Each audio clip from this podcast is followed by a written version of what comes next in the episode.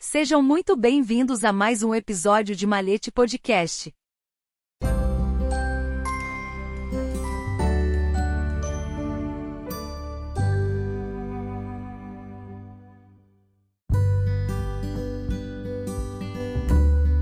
A simbologia dos números 4 e 5. Por Pablo Henrique Rubiner de Lana Costa. O maçom termina sua jornada como aprendiz compreendendo a simbologia do número 3. O companheiro maçom deve prosseguir sua instrução compreendendo a simbologia dos números 4, 5, 6 e 7.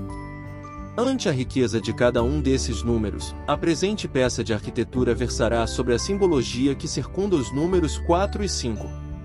Aponta o Manual do Grande Oriente de Minas Gerais que, geometricamente falando, 1 representa o ponto, 2 a linha, 3 a superfície e 4, 4, o sólido, representado em loja pela pedra cúbica presente na coluna do segundo vigilante, responsável pelo acompanhamento da instrução dos companheiros. Sobre o quaternário leciona o ilustre irmão Jorge Adon que representa a separação aparente do homem do seu Deus, ou a passagem de um mundo ao outro. Assim como a célula, pelo estímulo e movimento, produz outra célula de sua própria classe, assim também tudo quanto existe deve ser dual em sua natureza, trino em sua manifestação e quaternário para a realização. O número 4 é a cruz dos elementos, sobre a qual o homem está colocado. Devemos aqui notar que o símbolo da cruz não significa morte, ao contrário, é o símbolo da vida.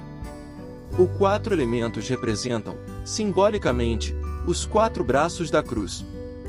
É nítida a percepção de transição do número 3 para o 4, enquanto o 3 se posiciona no mundo imaterial, o número 4 representa a ação, a obra realizada, demonstrando a arte, o labor e o obreiro. Devemos em todas as coisas descobrir e identificar um quaternário, pois o ternário não nos basta, uma vez que colocado no domínio do abstrato. A seu turno, o número 5 possui importância fulcral na ritualística maçônica e na vida profana. Segundo Rizardo da Camino, o número 5 é tomado como medida, por exemplo, o lustro, que se compõe de cinco anos. A felicidade é composta de cinco fases: o adorno, o amor, o socorro, o trabalho e o gozo.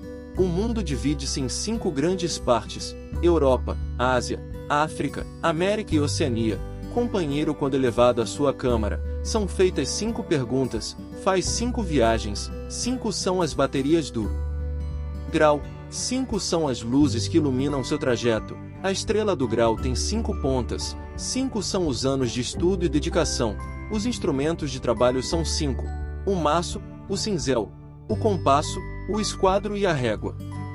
O ser manifesta-se pela ação, aquele que existe estará em perpétuo trabalho, Enquanto houver sopro de vida, haverá a materialização dos planos, ideias, obras, sentimentos, relações e a constante busca por sintonia com o Gadu. O 5 é espírito, que se impõe ao 4. Neste sentido, Jorge Adon ensina que essa quinta essência ou quinário representa a aspiração ou alento que mantém a vida no criado, daí a ideia de que todo animado se mantém por efeito do anérito. O próprio ser manifesta-se pelo alento que dá ação à vida. De modo que o alento ou respiração é o meio que une o espírito divino ao corpo material, assim como o homem une Deus com a natureza. O homem é quinário, quatro elementos e um espírito que, por seu alento, vivifica os quatro. Primeiro, a ideia da vida, da animação. Segundo, a ideia do ser. Terceiro, a ideia da união do espírito ao corpo. Os sentidos são as janelas do templo do corpo, levam a luz do mundo extremo, mas, também, o homem recebe a luz interna e, por meio deles, pode atuar sobre o mundo externo. O iniciado transforma essas cinco cadeias que o ligam ao poder da fusão em úteis instrumentos do eu. Longe de esgotar o tema, o presente trabalho pretende provocar a reflexão acerca da simbologia numérica do aprendiz maçom, lançando mão de perspectivas filosóficas e esotéricas, a fim de uma compreensão transcendente, alinhados aos princípios e à história da maçonaria.